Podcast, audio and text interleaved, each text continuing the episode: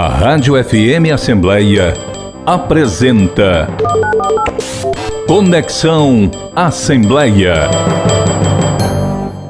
Olá, este é o Conexão Assembleia, o primeiro programa multiplataforma da Rádio FM Assembleia que passa a ser transmitido nas redes sociais da Assembleia Legislativa do Ceará, no YouTube e no Facebook. Além, é claro, da sintonia na sua FM 96,7. Sempre às segundas-feiras, a partir das 8 horas da manhã. E atendendo aos protocolos de segurança, por conta da pandemia da Covid-19, equipe e entrevistados participam remotamente. E para participar do nosso programa, enviando algum comentário ou sugestão, anote o nosso WhatsApp, 859-8201-4848. Eu sou Kézia Diniz e convido você a nos acompanhar nesta conexão. Sejam bem-vindos. E para o programa de estreia, temos um convidado que conhece bem os problemas do nosso país e tem travado uma verdadeira batalha através do diálogo para propor soluções que devolvam a um lugar de destaque. estou falando de Ciro Gomes e é com ele que a gente conversa sobre as demandas do Brasil, os bastidores eleitorais, a relação com antigos aliados, as possíveis alianças para 2022 Ciro, muito obrigado por aceitar o nosso convite e seja bem-vindo ao primeiro Conexão Assembleia. Muito bom dia, Késia. Muito obrigado pela oportunidade de estrear com você um programa que basta pela sua presença, é garantia de sucesso. Jornalista muito jovem, mas extremamente talentosa desde o começo da sua carreira. E eu quero felicitá-la, desejar muita sorte nessa, nessa, nesse programa novo que será certamente um espaço onde a população cearense, brasileira e mundial, porque a internet hoje nos permite isso, beberão da boa informação, da seriedade, do equilíbrio, né, da pluralidade de pontos de vista. E, e cumprimento o presidente Evandro Leitão, não é, que abre esse espaço para um jornalismo independente na nossa Assembleia. Por falar em Evandro Leitão, o presidente da Assembleia Legislativa, o deputado Evandro Leitão, ele inclusive fez questão de enviar uma mensagem para o programa e também para o senhor. Vamos ouvir? Olá pessoal, hoje dia 10 de maio estamos iniciando o programa Conexão Assembleia, apresentado pela jornalista Kézia Diniz. Estamos recebendo com muito prazer o ex-ministro, o ex-governador Ciro Ferreira Gomes, abrilhantando aqui os nossos trabalhos. Novidades teremos no futuro breve nesse programa. Estamos aqui convidando a todos vocês para participar. Um forte abraço a todos e acompanhe a nossa programação pela Rádio FM Assembleia. A gente agradece a confiança depositada aqui no nosso trabalho. Muito obrigada, presidente Evandro. Agora vamos conversar com Ciro Gomes, né? Que é o que interessa. Vamos lá.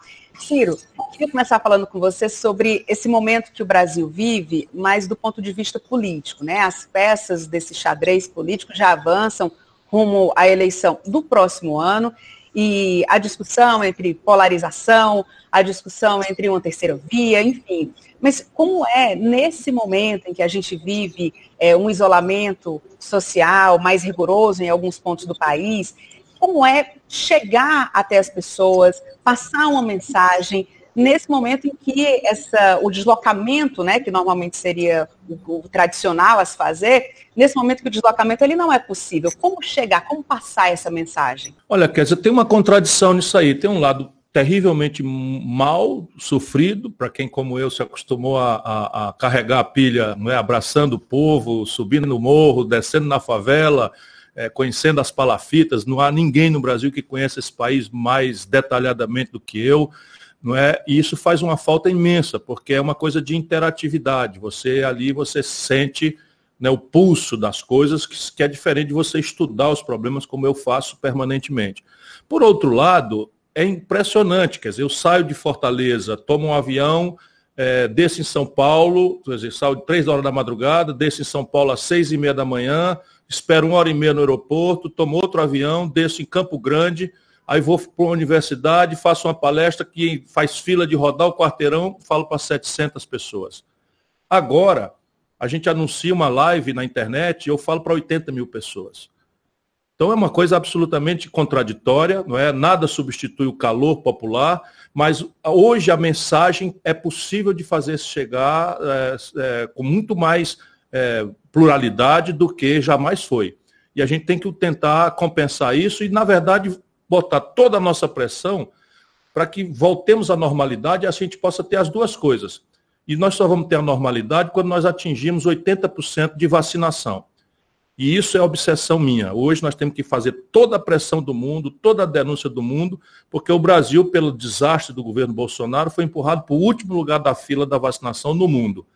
E ontem nós atingimos o macabro lugar de maior quantidade de mortos por milhão de habitantes no mundo. Passamos os Estados Unidos, estamos muito 10, 15 vezes mais do que a Índia. E esse excesso de mortes, claramente, como essa CPI vai mostrar, é responsabilidade do governo genocida, incompetente e trágico do senhor Jair Messias Bolsonaro. Ciro, a gente vai já falar sobre Bolsonaro, mas é, eu queria pegar essa questão do discurso, porque eu, ao longo né, da, da, minha, da minha profissão, enfim, acompanhei vários momentos de campanha e a gente percebia que todos os políticos mais experientes, dependendo da plateia para a qual ele falava, é, usavam um certo tipo de linguagem. Então, se você ia para o interior do Estado, é, com pessoas mais humildes, se usavam um tipo de, de linguagem. Se era para, um, para empresários, era um outro tipo de abordagem. Na internet, está todo mundo junto e misturado. Né? E aí eu percebo que algumas expressões, às vezes, podem não chegar da mesma forma para um ou para outro. Por exemplo, essa questão do genocida, tem muita gente que sabe que é uma coisa ruim, mas não faz ideia do que é genocida. Né? Então, como também medir esse discurso para que ele chegue a todo mundo da mesma forma? Você tem toda a razão. Quer dizer, a comunicação moderna exige talvez que você fale a mesma coisa duas ou três vezes de forma diferente, dado que os públicos não estão mais segmentados. Então, evidentemente, né, e hoje em dia você tem a memória disso. Então, eu vou fazer uma fala numa universidade, o meu tema é desenvolvimento nacional. Então, eu vou falar de formação bruta de capital, de coordenação estratégica de setor público e setor privado. Evidentemente que naquele universo, as pessoas têm o equipamento uh, mental, de linguagem, e a linguagem especialmente para um professor, não é, que é, o, é a minha vocação ancestral, para um advogado, a mensagem ela não pertence ao emissor da mensagem, ela pertence ao receptor. Portanto, eu tenho sido desafiado, muitas, muitos amigos meus falam, ah, o Ciro fala muito difícil, o povão não entende, tá hora. Quem sabe da minha vida aqui no Ceará sabe que eu venho de lá, né? Eu venho do sertão, eu venho, né? Nunca, eu não sou filho do, do, de, de, de, do baronato, eu nasci filho de dois modestos funcionários públicos. A esmagadora maioria dos anos de escola eu fiz na escola pública. Eu sei falar todos os, os palavrões, os cacoetes, as gírias do Ceará. O cearenseis eu, eu, eu falo como minha primeira língua, mas eu estou desafiado a fazer isso, a essa transformação e a chave é essa. A chave, e a neurolinguística moderna tem explicado muito isso, é você falar a mesma coisa duas ou três vezes. Lembrando, né, é a mesma coisa, só que com metáfora, né, com, com exemplos. E eu estou tentando né, fazer isso, que é um, uma coisa que para mim não é tão difícil, porque já é da minha tradição de professor. 19 anos atrás, ele lançou um livro, um desafio chamado Brasil. E agora, em 2020, a gente tem esse novo livro, essa nova. É, é, é muito interessante o que está reunido aqui. E eu acho até que, não só para quem gosta do Ciro Gomes, mas também para quem não gosta, é muito interessante, porque não trata de um projeto do Ciro Gomes, é um projeto que pensa o Brasil, né? traz as informações de antes, faz toda uma contextualização de como nós chegamos até esse momento atual e mostra que existe sim um caminho. É, e aí, aqui no, no, livro, você fala muito desse projeto nacional de desenvolvimento. Eu queria que você fizesse, se possível, um resumo do que está aqui. Veja, o Brasil, entre 1945, que é uma data histórica que é o fim da Segunda Guerra Mundial, e o ano de 1980, quando muda radicalmente o cenário financeiro internacional, esses dois fatos históricos, o Brasil, em meio século, portanto, em 50 anos, foi o país que mais, se, mais cresceu na história do mundo capitalista. A China ainda precisa crescer uns 15 anos acima de 8 pontos para bater o recorde do Brasil. Então, veja, o Brasil, durante metade de um século, entre 1945 e 1980, foi o país que mais cresceu no mundo. Isso não aconteceu por acaso. Eu tento mostrar como foi que isso aconteceu. A média de crescimento foi de 7,34% ao ano. Isso é uma coisa, uma coisa absolutamente extraordinária que eu recupero no livro para mostrar para o jovem brasileiro que está aí todo dia machucado pelo desastre, faz, enfim, mas vamos voltar aos números. Entre 1980 e 2010, quando a onda neoliberal se impõe no mundo e é engolida com casca e tudo no Brasil, como se fosse ciência boa, sendo ideologia de quinta categoria, o Brasil despenca de 7,3% de crescimento ao ano para 2,3% ao ano. Isso num país que ainda bota 2, 3 milhões de bebês por ano nascendo no, no nosso país. Então, o país despenca o crescimento para praticamente um terço do que vinha experimentando. E aí começa a nossa crise. Se você cresce a população, já tem um estoque de problemas sociais, de infraestrutura gravíssimo, que não foi resolvido ao longo de séculos de concentração de renda. Mas a tragédia vai se aperfeiçoando. Entre 2010 e 2020, Kézia, o Brasil atinge o fundo do poço. Nós passamos uma década inteira crescendo zero. E aí, 10% da população brasileira significa 21 milhões de brasileiros nasceram o país parado. E aí você entende por que explodiu a questão da, social no Brasil. Pela primeira vez, a informalidade, o desemprego aberto e o desalento, que é aquela pessoa que desistiu de procurar emprego, já são a esmagadora maioria do povo trabalhador brasileiro. Nunca houve isso na história do Brasil. E isso não foi o Bolsonaro que produziu. O Bolsonaro está agravando tudo isso. É um desastre, é um macaco na casa de louça, é uma soma de, de assassino, de, de, não, de um cidadão que não tem empatia, com uma incompetência grosseira. A corrupção está tá acontecendo de braçada, nós podemos conversar sobre isso. Eu tenho evidências documentadas de que a ladroeira tomou uma característica que foge da atenção da grande imprensa, por interesses comuns, por interesses não é, cúmplices nessa, nessa questão, que está aí na, no jogo do esquartejamento da Petrobras, enfim. E isso nos traz ao tempo presente. Então, o livro explica isso, mostra quais são as causas disso e a pista do que nós temos que resolver. A pista começa por nós lermos o título do livro. Projeto significa o quê? Um plano. Né? Significa uma meta, um objetivo. Eu estou aqui, quero ir para colar, vou estabelecer um prazo para eu fazer isso, né? Eu vou, vou estabelecer o custo disso, a orçamentação disso, vou dividir as tarefas, quem é, quem é responsável por fazer o quê? Capital privado, nacional, capital estrangeiro, estatal ou, ou não estatal, tem que definir isso e metas. Hoje o Brasil não sabe para onde está indo em nenhum setor. Qual é a grande estratégia que faz o Ceará hoje o estado melhor administrado do Brasil? É que existe um plano sendo executado há décadas dizer, o meu governo fez um plano, um plano estratégico de recursos hídricos. Esse plano previa até 2030 quanta água cada lugar do Ceará ia precisar, ponderava de onde é que essa água vinha e estabelecia as, o que é que tinha que ser feito para que isso não faltasse água no Ceará. Pois bem, nós somos hoje o estado do semiárido do Nordeste, né, que tem a equação mais resolvida de tudo isso. É? Hoje, inclusive, nós estamos já independentes, que eu tenho orgulho de ter executado a parte mais importante disso, está lá na placa do Castanhão, a conclusão do Castanhão, embora tenha sido uma obra de muitos cearenses, é? o, o São Francisco, eu que projetei, banquei as brigas todas, mas hoje o Ceará, Fortaleza, por exemplo, já está conectada com o Rio São Francisco, que chega é? pelo, pelo, pela transposição, cai na, na, no, no, no, eixo do Rio Salgado, desce no, no Vale do Jaguaribe, represa no Castanhão, e pelo Eixão das Águas ou Canal do Trabalhador chega em Fortaleza e no Pecém.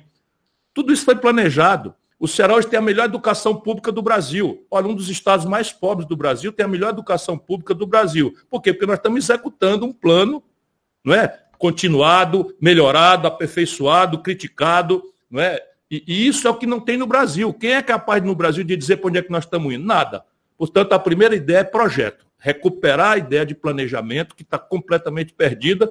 E eu avanço no livro afirmando que o Brasil pode ter os indicadores de desenvolvimento humano, econômico e sociais da Espanha em 30 anos. Então eu estabeleço uma meta, por exemplo, a, a, o Brasil para atingir a renda per capita da Espanha tem que crescer em média 5% ao ano. Se nós estamos crescendo zero, está aí o primeiro desafio, voltar o país a crescer. Aí eu desço no livro dizer como é que cresce faça uma proposta de como é que cresce, mexendo com o endividamento das famílias, reestruturando o endividamento empresarial, não é? restaurando a capacidade de investir, que está zerada do Estado Nacional Brasileiro, superando o, a, a, o desequilíbrio externo nas nossas contas, porque nós aceitamos destruir a indústria nacional brasileira, nosso povo aspira um moderno, um, um, um, moderno modo de vida, nós queremos ter o último celular, o melhor meio de diagnóstico médico, os materiais, essas coisas todas, os carros, etc, etc, e desaprendemos a produzir. Está aí a tragédia da, da, da pandemia.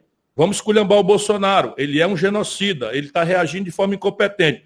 Mas o Brasil chegou no Bolsonaro, desaprendeu a fazer vacina. Nós estamos dependendo de insumos básicos vindo da China. Isso não foi o Bolsonaro que fez, vamos concordar. Foram 30 anos de, de, de governo neoliberal, com, mudando só a conversa e a perfumaria. Mas o modelo é rigorosamente o mesmo: meta de inflação, superávit primário e as pessoas as mesmas.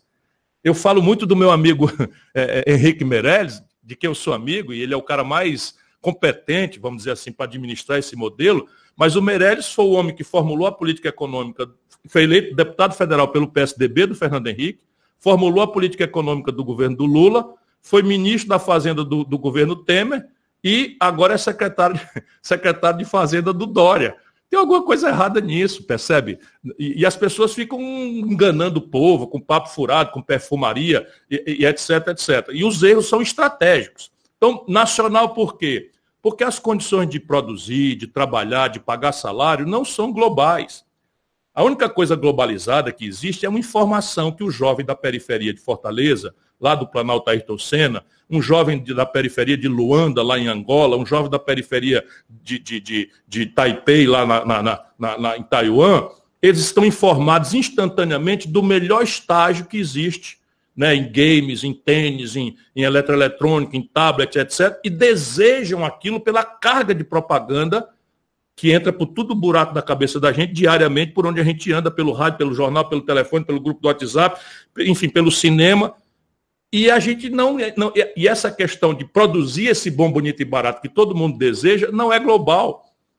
Sabe porque o financiamento é, é, é diferente. A taxa de juros no Brasil para descontar um duplicata em Fortaleza é a mesma taxa de juros que desconta um duplicata no Japão por ano. Aqui em Fortaleza você desconta no mês o, o que você paga de juro que o, o que o Japão paga por ano. Percebe? Então, se você botar para competir um, um, um, empreendedor japonês com um empreendedor brasileiro, só essa condição de juro mata o, o empreendedor brasileiro, como está matando. Depois você tem um nível de sofisticação tecnológica. Cada coisa dessas que a gente deseja, nós estamos falando pela internet, fibra ótica, não é? Tudo isso é estrangeiro. 80% do valor de um carro que está rodando nesse momento lá no Montese veio do estrangeiro. 86% da química fina que a gente compra na Pag Menos vem do estrangeiro. E a gente não recebe em dólar, a gente recebe em real. Compreende? Por isso o projeto tem que ser nacional. E desenvolvimento, bom, o número eu já lhe disse. O Brasil abriu mão de se desenvolver a partir dos anos 80. Nós estamos só financiando voo de galinha com ciclos muito curtos de consumismo, que é estimulado via crédito, via melhoria cíclica do salário mínimo e, fundamentalmente, manipulação do valor do real em comparação com o dólar. Essa é a grande coisa que nós precisamos ajudar o povo a entender, porque o dólar mexe com o preço de tudo. Eu explico sempre para as pessoas. Vamos lá falar a mesma coisa de dois jeitos. O povo não compra dólar, mas come pão. E pão é feito de trigo. Se o trigo vem do estrangeiro, o Brasil não tem trigo suficiente, a gente, tudo que vem do estrangeiro paga em dólar. Então, se quando o Bolsonaro tomou posse, a gente precisava de R$ 3,70 para comprar um quilo de trigo e, portanto, um pão. Não é? O equivalente em pão. Agora está a 5,40. Portanto, subiu o preço do trigo de 3,70 para 5,40 o dólar. Resultado, o preço do pão, como o povo está sabendo, está subindo. Aí os remédios, tudo vem do estrangeiro, está subindo. A gasolina estourou para R$ reais. O botijão de gás, R$ reais. Tudo é o dólar. Portanto, é o desenvolvimento do país tem que fazer com que o Brasil volte a ter uma indústria.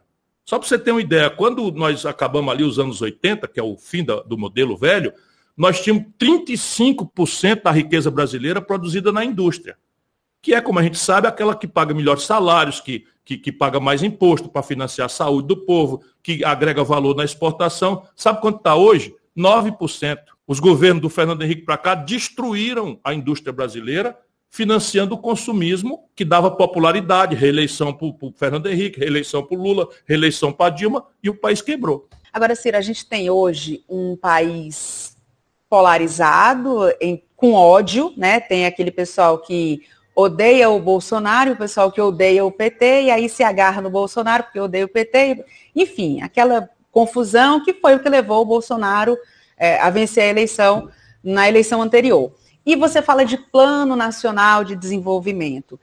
Num ambiente em que existe ódio, e num ambiente também que existe o que sempre houve, na verdade, a vaidade dos próprios atores políticos que estão ali. Todo mundo quer ser o pai da criança, né? Todo mundo quer ser o, né, o que fez o plano de salvação.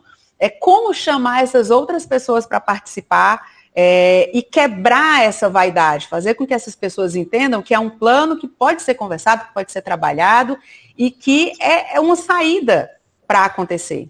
Olha, Kézia, o Brasil nunca precisou tanto do seu povo quanto está precisando agora. E a explicação simples é essa que você, de forma muito brilhante e concisa, colocou. Nós temos o pior crise da história, os números são absolutamente terríveis. Né? Por qualquer ângulo que você queira considerar, é o pior momento da história brasileira. Do ponto de vista do povo trabalhador, eu já dei os números de desemprego aberto, de desalento, de informalidade, pela primeira vez na história, é a maioria do povo. A renda tá, média do povo está despencando. O símbolo mais cruel disso é que o valor de compra do salário mínimo vis-à-vis -vis a cesta básica é o menor poder de compra dos últimos 15 anos. E a caristia está de volta né, na, no lado dos brasileiros. Você imagina um cidadão, um cidadão pagar 100 reais quase num, num, num botijão de gás? Não é? é um negócio absolutamente inimaginável não é, numa situação como essa. Sob o ponto de vista empresarial, o que está acontecendo? Da Dilma para cá, nós fechamos quase 300 mil pontos de comércio, antes da pandemia. Antes da pandemia. A, a, a indústria brasileira é a maior destruição do mundo capitalista. Já tem uma tese coreana mostrando o desmonte da indústria nacional brasileira por esse conjunto de maluquices que foi, inclusive, não é, é, é, é dourada a pílula com discurseira de esquerdismo, da boca para fora, e que, na verdade, fez o serviço sujo da, da, dos interesses da, do, do, rentismo. Eu estou com os números todos aí para publicar, eu vou fazer esse debate com muita, com muita contundência e clareza para que o povo brasileiro tenha as ferramentas para se vacinar. E, sob o ponto de vista do governo, não há precedente. Esqueça a conversa mole, que vive entupindo as, as grandes mídias do Brasil, e olhe para trás, 12 meses, o buraco na conta do governo brasileiro é cinco vezes o maior da história. São 900 bilhões de reais, quase um trilhão com T de tapioca, o buraco, o déficit entre o que o governo arrecadou e o que o governo aplicou nesses últimos 12 meses. Isso tudo vai para a dívida. Pela primeira vez na história, a dívida brasileira está mirando 100% do PIB. E quando a dívida cresce demais, a gente sabe, né? o povo sabe isso com a agiota e tal. Ela em curto prazo encarece o preço, que é o juro. Então, nós estamos agora fechando uma, uma oportunidade, numa hora de paralisia econômica, o governo está subindo a taxa de juros com pancadas de quase 1% por, quase, por 45 dias. Olhe, é um desmantelo para todo lado que você olhe, em cima de um luto que vai atingir 500 mil brasileiros, meio milhão de pessoas em 45 dias com um presidente incompetente, uma equipe trágica, negando as evidências tanto do desastre econômico quanto, especialmente, do desastre sanitário e do desastre social do país. Isso daqui pede, suplica, roga não é, que nós façamos um debate franco, sincero, quanto possível respeitoso, para que a gente possa, ao cabo do debate, nos dar as mãos, porque o, o, o, o ambiente de terra arrasada que o próximo presidente do Brasil vai, vai pegar pede muita capacidade de dialogar entre os diferentes. Infelizmente, a vida real é como ela é. E hoje você tem o seguinte, aquilo que você falou.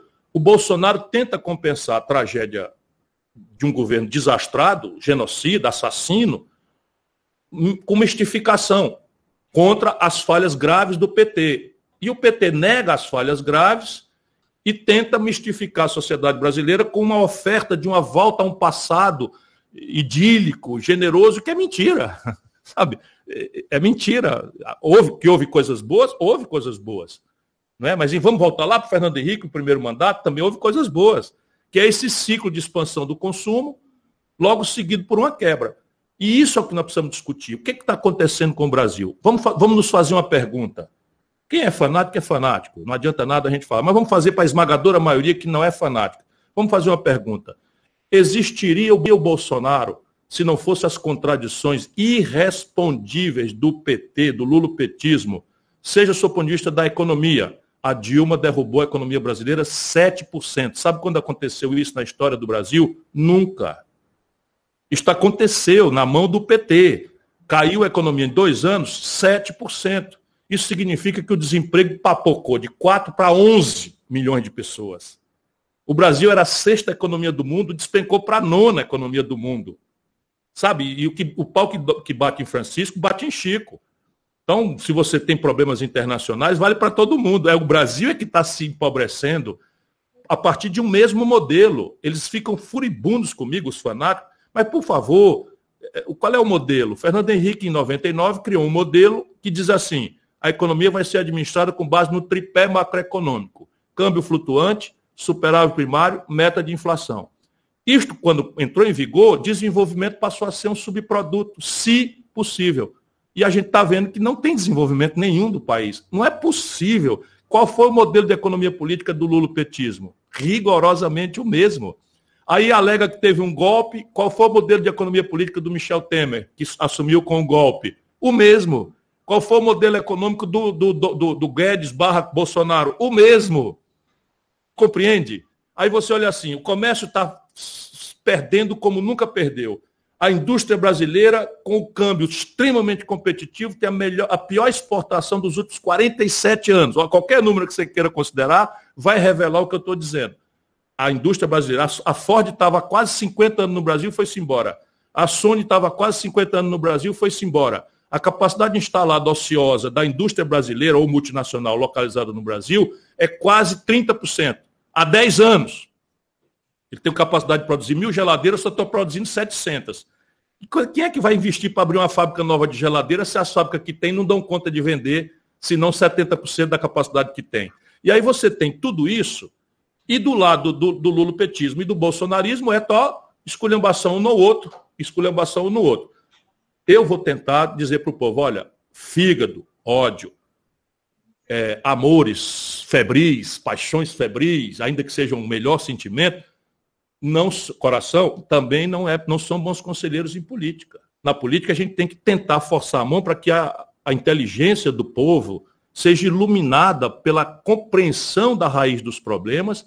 E em vez da gente acreditar em Papai Noel e Salvador da Pátria, a gente tem que exigir a solução dos problemas. Eu digo a você, definitivamente a solução para o desastre do presente, trágico, boçal, assassino do Bolsonaro, não é uma volta ao passado sabe? De um lulopetismo que não se recicla, não se renova, sabe? Acabou de fazer uma, uma caminhada em Brasília, que eu não vou comentar, francamente. Né? Se aquilo ali for a solução para o futuro do país, eu estou fora. Ciro, é, tem uma pergunta aqui do deputado Sérgio Aguiar que trata justamente dessa questão, assim, dos pilares, né?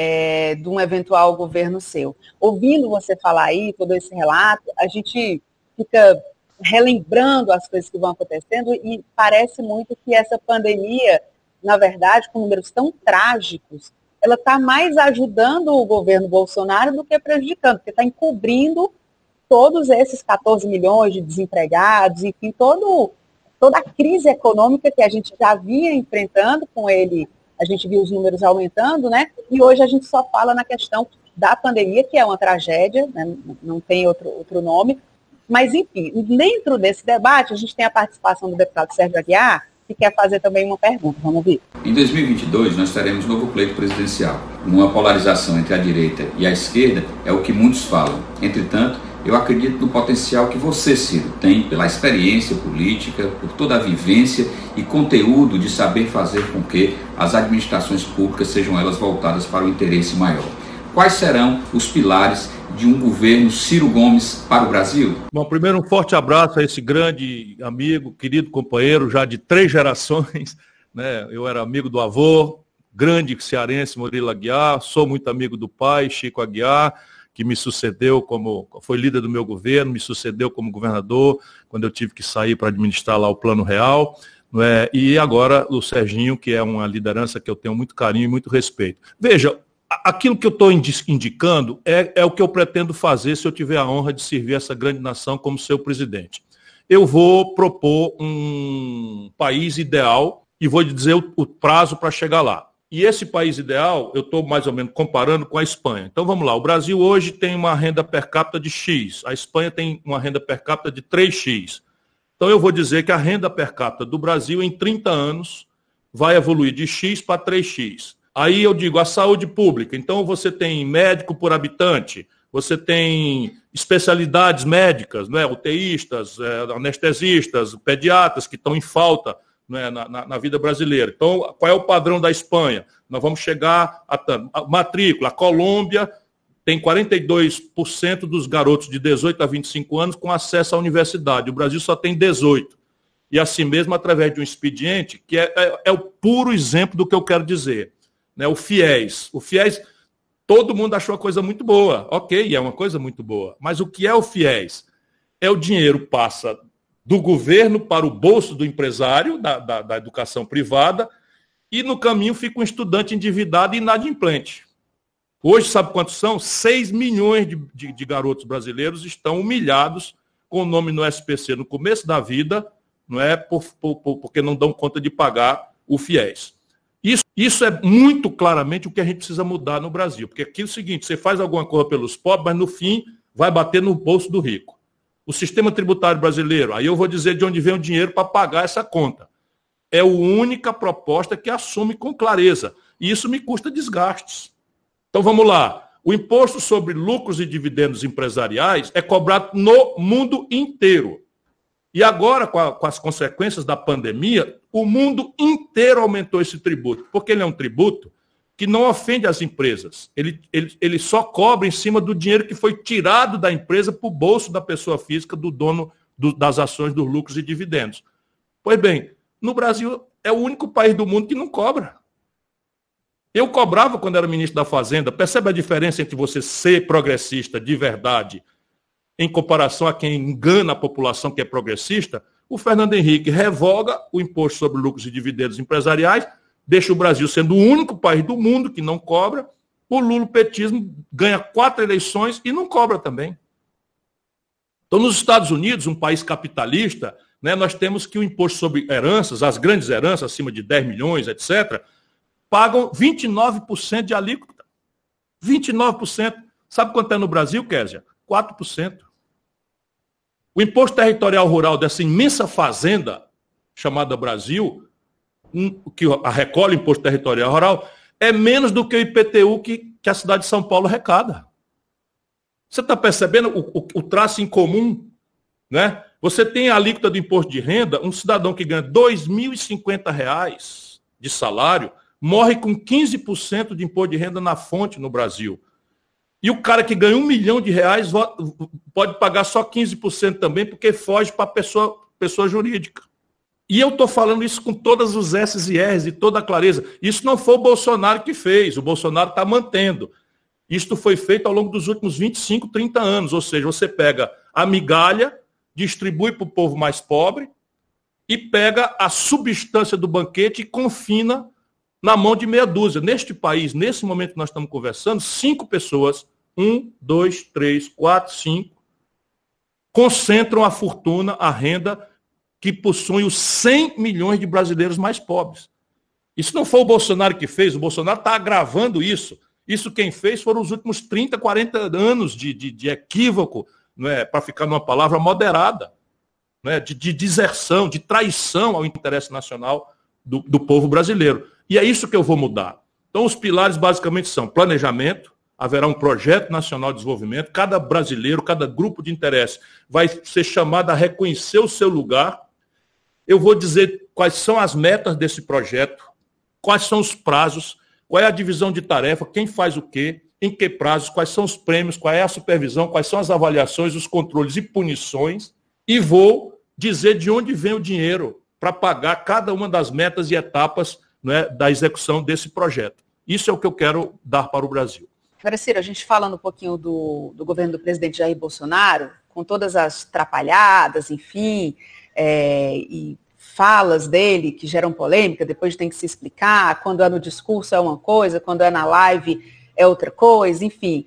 É, ele fala muito que no governo dele não tem corrupção, né? Já tentando aí fazer esse diálogo com a, o período de corrupção descoberta no governo do PT. Mas você falou agora aí que tem evidências documentadas de que existe também corrupção nesse governo.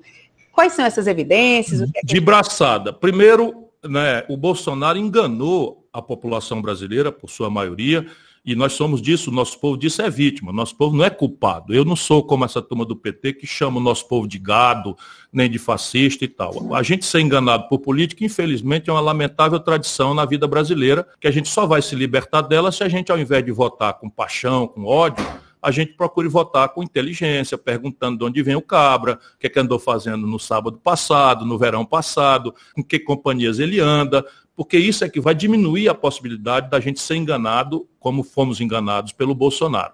Pois bem, o Bolsonaro é um pilantra desde sempre. Eu fui contemporâneo do Bolsonaro na Câmara Federal. E veja, você que é eleitor do Bolsonaro, Vá na internet, meu irmão. Vá na internet e veja se o que eu estou dizendo aqui é verdade ou não. E pode bater no carteiro, mas leia a carta. Eu era colega do Bolsonaro, na mesma época deputado federal. E aí o Bolsonaro tinha cinco funcionários fantasmas que assinavam o recibo e ele botava o dinheiro no bolso. O Bolsonaro tinha apartamento em Brasília e pegava o, o auxílio moradia e botava no bolso. O Bolsonaro superfaturava de forma fraudulenta gasolina. Se você comparar, isso está tá no portal da transparência da internet. Você pega o, o, gasto de gasolina do meu gabinete num determinado mês, era 600 reais, o Bolsonaro era 12 mil reais. O dinheiro que o Bolsonaro administrava era esse, era o dinheiro do gabinete dele. E, e o que explica se uma pessoa é corrupta ou não, não é a quantidade de dinheiro que ela roubou, mas a, a, a correção moral com que ele se conduziu diante de dinheiro público. Mas não satisfeito, o Bolsonaro adiante corrompe os filhos e as esposas.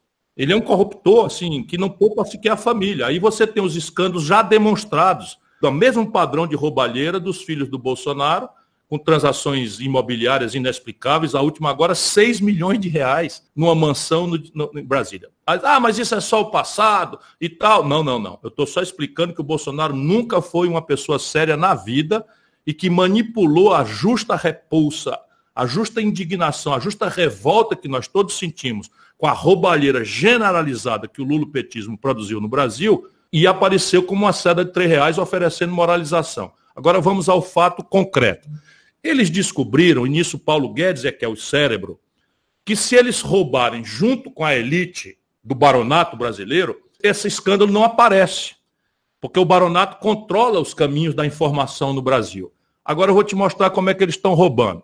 O Banco do Brasil, fundado por Dom João VI, tinha ativos de 3 bilhões e 100 milhões de reais, que é assim, vou lá, tomo um dinheiro emprestado, deixo um papagaio assinado lá, um cheque pré-datado, uma promissória e tal, e o Banco do Brasil fica com aquilo. Aí amanhã eu dou conta de, não dou conta de pagar, o Banco do Brasil tem uma subsidiária criada há décadas atrás, em que ele registra esses créditos como de recuperação duvidosa, abate do imposto, mas manda para essa subsidiária fazer a recuperação, contratar um advogado, chamar para fazer acordo, etc, etc. O Banco do Brasil tem uma empresa dele só para isso, uma subsidiária só para isso. Pois bem, de Dom João VI para cá, pela primeira vez na história, o senhor Jair Bolsonaro pegou os 3 bilhões e 100 milhões de reais da carteira de haveres do Banco do Brasil e vendeu para o BTG, um banco privado, sem licitação, por 300 e poucos milhões de reais.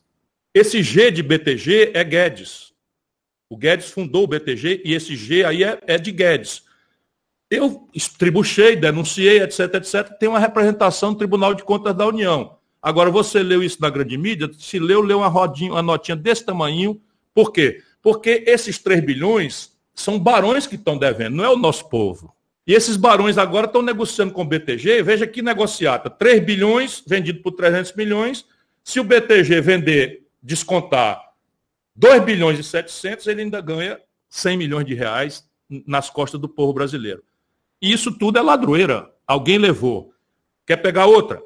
No, num dia tal, eu tenho isso tudo documentado, um dia tal, às 17h30 minutos, o Bolsonaro pegou quatro generais desses de pijama que estão trans, tentando transformar as Forças Armadas num partido político corrupto e fisiológico, e o Guedes, na sala dele, 5 e meia da tarde, o Bolsonaro diz, eu vou trocar o presidente da Petrobras. 17 minutos depois, Késia, Está tudo documentado. 17 minutos depois, uma corretora, que a gente sabe o nome, entrou no mercado futuro de ações e fez uma aposta de que as ações da Petrobras iam se desvalorizar pesadamente quando o mercado inteiro estava apostando na direção oposta porque o petróleo está subindo. 15 minutos depois, um aplicador com 160 mil reais ganhou 18 milhões de reais nessa operação. É só quebrar o sigilo que você vai ver quem foi que ganhou essa montanha de dinheiro em cima de uma informação privilegiada. Será que foram os quatro generais que não entendem patavina de nada e que estão aí desastrando o Brasil junto com o Bolsonaro? O pior deles é o Pazuello? Ou foi o cara que entende de jogatina de mercado que vazou isso e fez e ganhou esses 18 milhões em 15 minutos? Agora, se vamos... pode fazer alguma coisa em relação Não vamos continuar, isso aqui é só o comecinho. Estão roubando de braçada.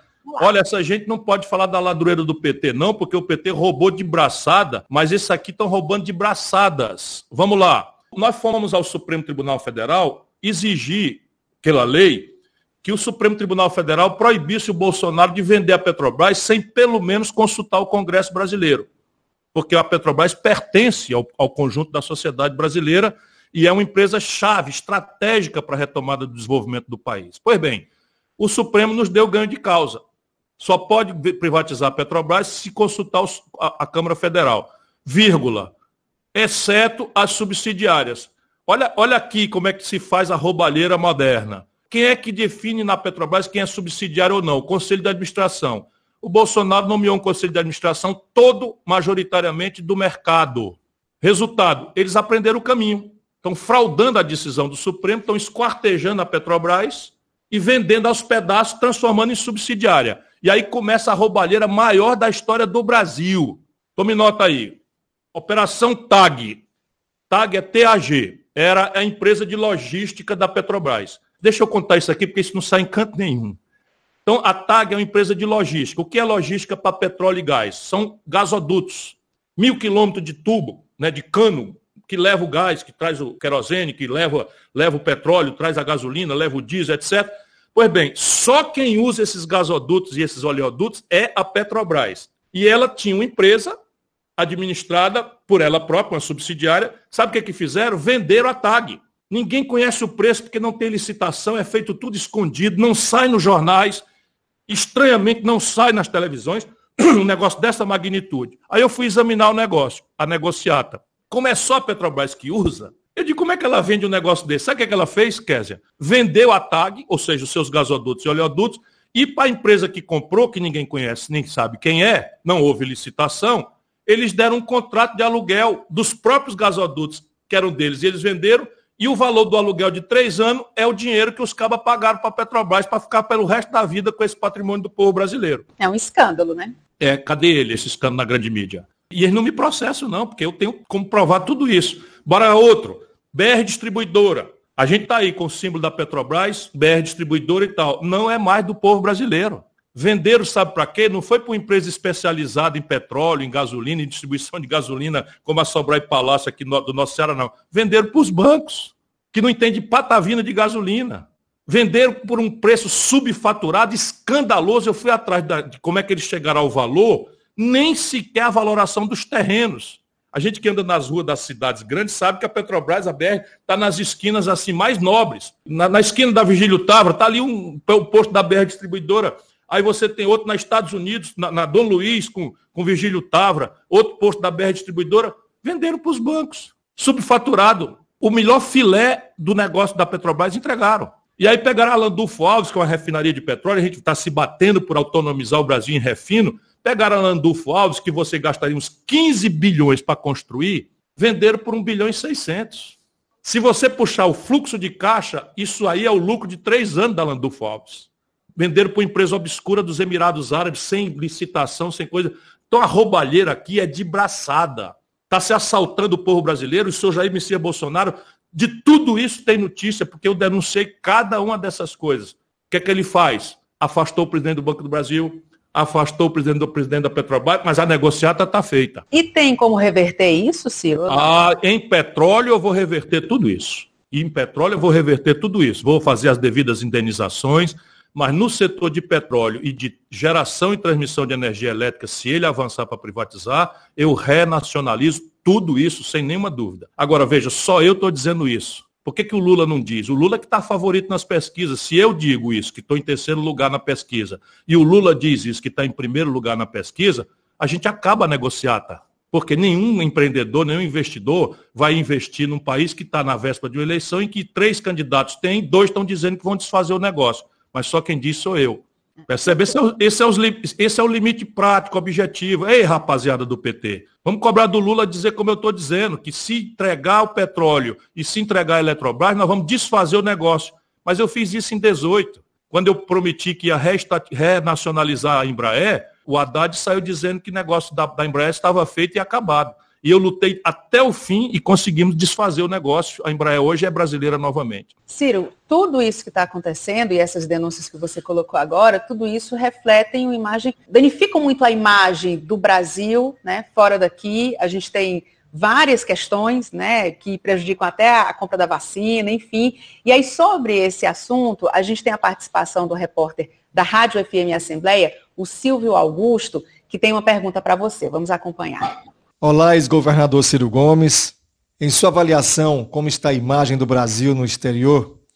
E em que medida as eleições em 2022 podem impactar nas relações internacionais do país? Olha, o Brasil tem hoje a, a imagem de um párea, de um marginal na ordem internacional. Felizmente, essa imagem é muito ainda associada ao Bolsonaro. Mas na medida em que o Bolsonaro vai fazendo as loucuras dele repetidamente e as instituições brasileiras não revelam capacidade de pôr um obstáculo a isso, essa deterioração de imagem está avançando para o próprio conceito da nação brasileira. Eu nunca vi o Brasil tão mal falado no mundo como está sendo hoje.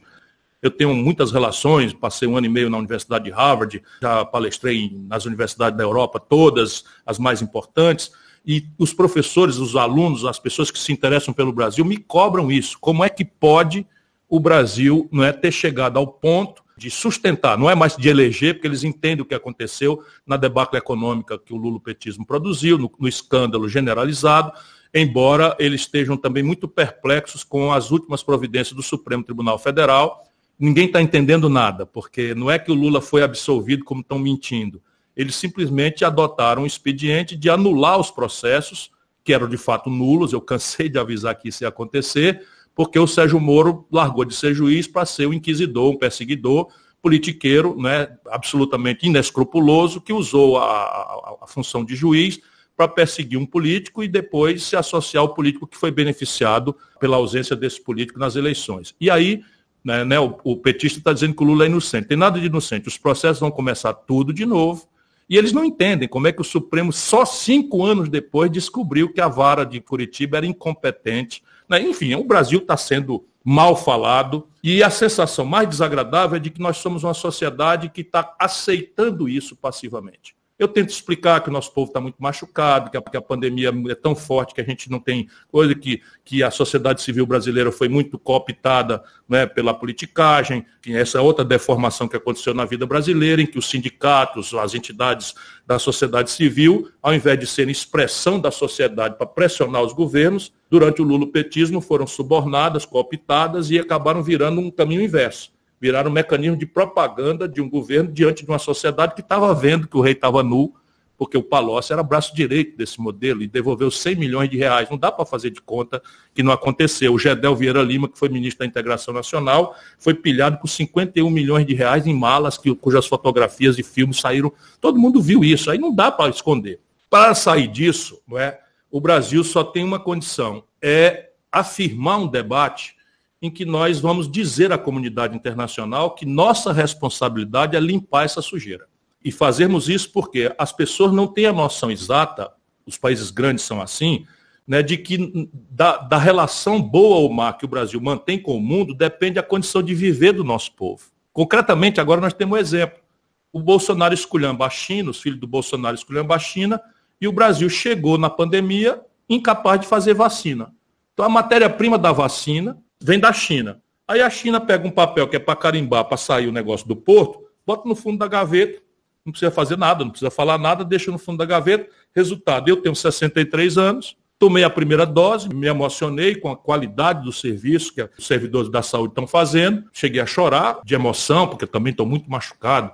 Muita gente perto de mim morrendo e, e eu uh, me sentindo impotente de, de ver como, como tudo isso podia ser diferente, enfim. Mas eu transforma a minha depressão, a minha, minha tristeza, a minha amargura em luta, em revolta, em militância, né? e é o que eu estou procurando fazer diariamente, como estou procurando fazer aqui. Pois bem, a segunda dose, para mim, estou falando bem concreto, estava marcada para agora, dia 1 de maio. Mandaram me avisar que não tem mais vacina.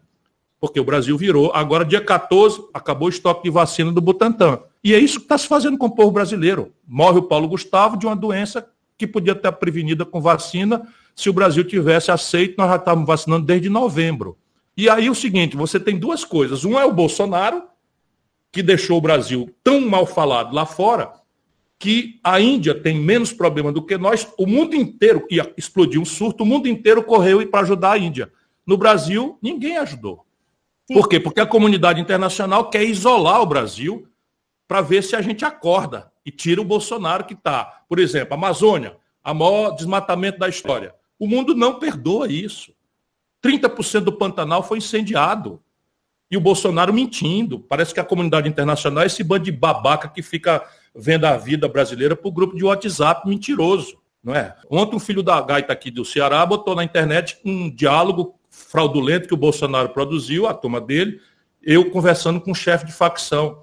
Aí o Roberto Jefferson, um bandido condenado, que era lulista, agora é bolsonarista. Essa é a tragédia brasileira. Esse cara agora é o homem que está espalhando fake news, foi, foi banido, do, sei lá de qual dessas, dessas redes sociais, foi banido do Twitter, está me, sal, me salvando aqui a Gisele. Enfim, a mal falado, como o Brasil está isolado do mundo, a gente não sobrevive, porque nós dependemos do mundo. Só para você ter uma ideia, o Brasil, quando acaba de fazer a conta entre as coisas da indústria, celular, meio de diagnóstico médico, remédio, carro, tudo, eletrônico, computador, tudo, quando a gente acaba de fazer a conta industrial, o Brasil tem um buraco em plena depressão econômica de mais de 100 bilhões de dólares. 100 bilhões de dólares. Quem paga a conta é o agronegócio que tem um superávit aí de 150 bilhões de dólares. Sobra 50. Desses 50 bilhões de saldo, a China é responsável por quase 40. E a China está muito aborrecida. O Brasil era o principal parceiro, já não é mais. Eles já mudaram no governo Bolsonaro, a Argentina já é o principal parceiro. Agora, a, a, a China, numa grande tensão com os Estados Unidos, está negociando objetivamente, credenciou 21 frigoríficos americanos para diversificar e tirar do Brasil.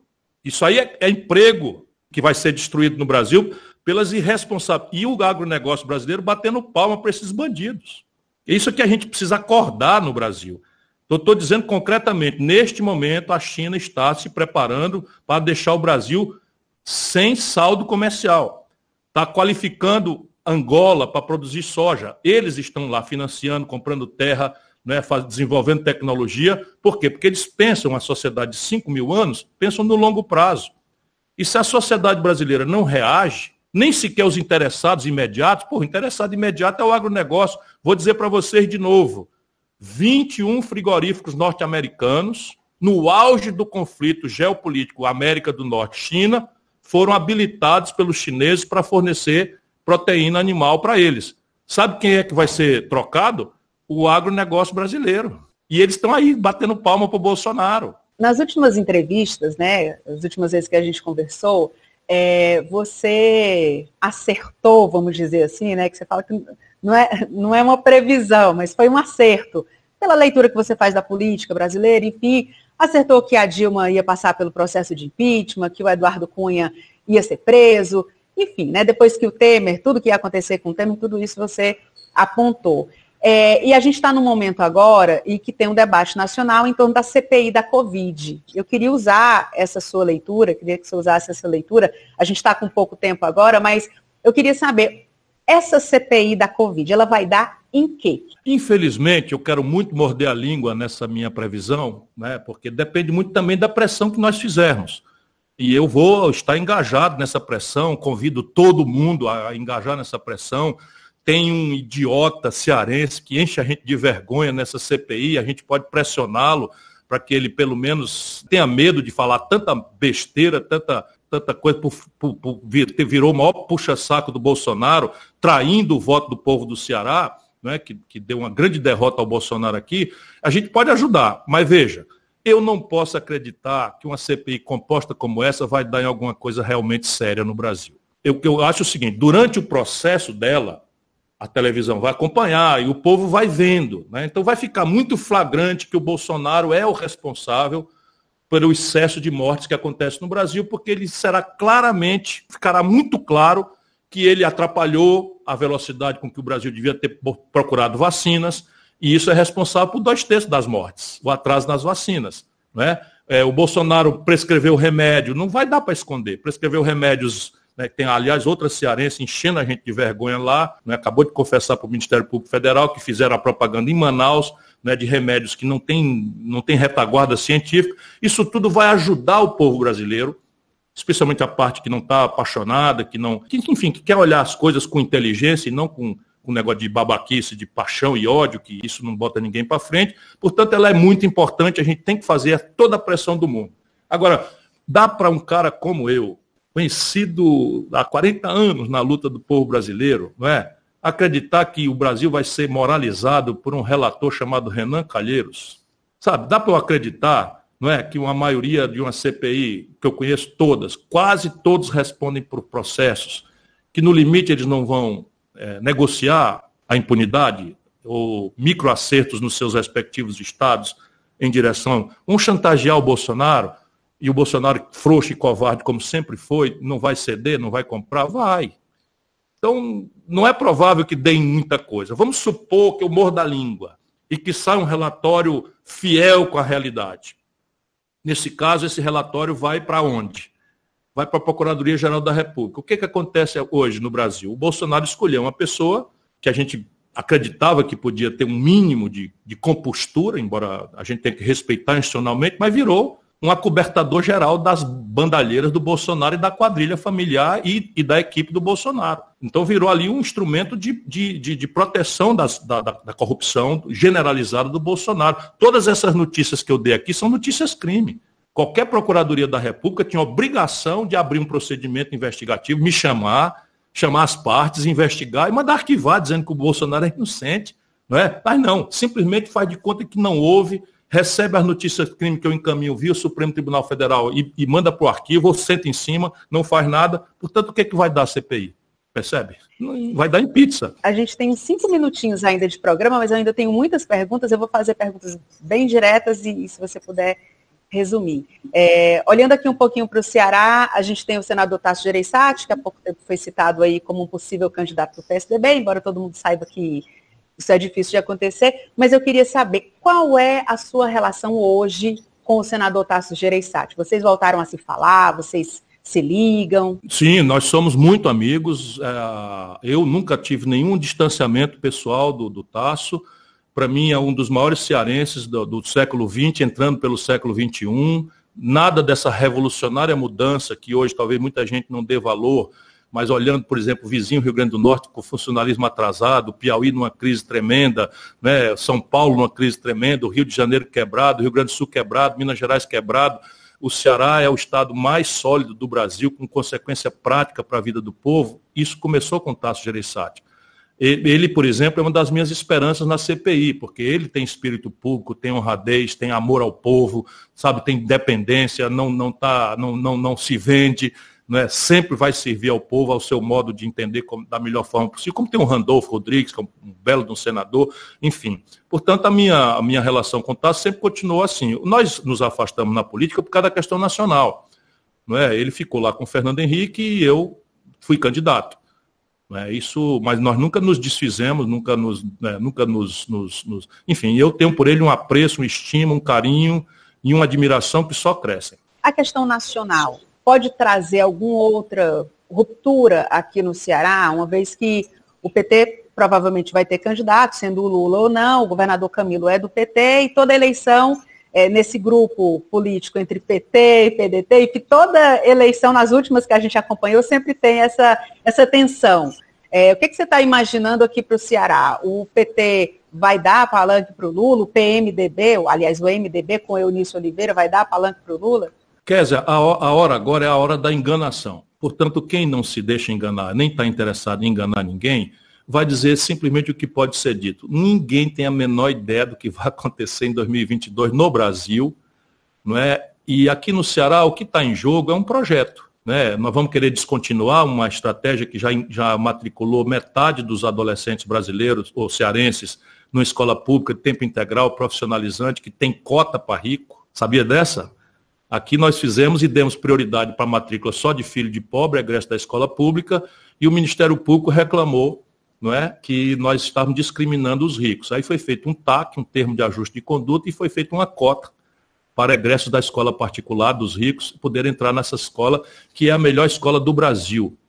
Repare, isso daí, a evasão escolar é menos de meio por cento. No Brasil, a evasão escolar no nível médio é 60% que é uma escola careta, que não serve para nada e tal. Nós vamos descontinuar uma política de saúde que disseminou todos, não é a maioria, todos os hospitais regionais que o Ceará tem, descomprimindo a demanda sobre a capital, todos foram feitos por essa corrente, todos o Hospital Regional do Cariri, o Hospital Regional da Zona Norte em Sobral, o Hospital Regional do Xeramubim, o Hospital Regional do, do Vale do Jaguaribe, né? E, e, agora o Camilo vai fazer mais um, comprou o, o Leonardo da Vinci, que salvou milhares de vidas, sendo um centro de excelência nacional de combate à Covid. Né? Aqui no Ceará não faltou respirador para ninguém. Enfim, é isso que vai estar em jogo. Nós não vamos deixar a lambança do Lula, a lambança do Bolsonaro. Olha a representação do Bolsonaro no Ceará, quem é.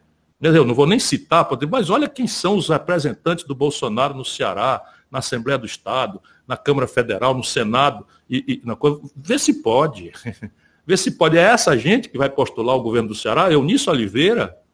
Eu acho o seguinte, sem qualquer tipo de soberba, porque o que está em jogo aqui é o destino dos nossos 10 milhões de cearenses, que ali em 2022 seremos 10 milhões de cearenses, e nós vamos agir com muita responsabilidade. Nós temos o melhor governador do Brasil, chama-se Camilo Santana. Ele vai nos liderar na transição, na sucessão, e eu tenho segurança de que ele não deixará em momento algum de pensar primeiro no que primeiro precisa ser pensado, que é o povo do Ceará. Ciro, para a gente chegar aqui ao finalzinho, eu sei que Gisele está aí, e Gisele está fazendo uma série que é muito bacana, né? São vídeos curtos no YouTube, onde a gente acaba conhecendo é, o Ciro e eu fiquei muito surpresa, inclusive, né? Porque já lhe entrevistei tantas vezes, já pesquisei tantas vezes para poder lhe entrevistar e não imaginava essa questão de artesanato, de ter uma habilidade. E a gente está conhecendo um outro Ciro Gomes. E aí vem a minha pergunta, uh, para a gente finalizar aqui.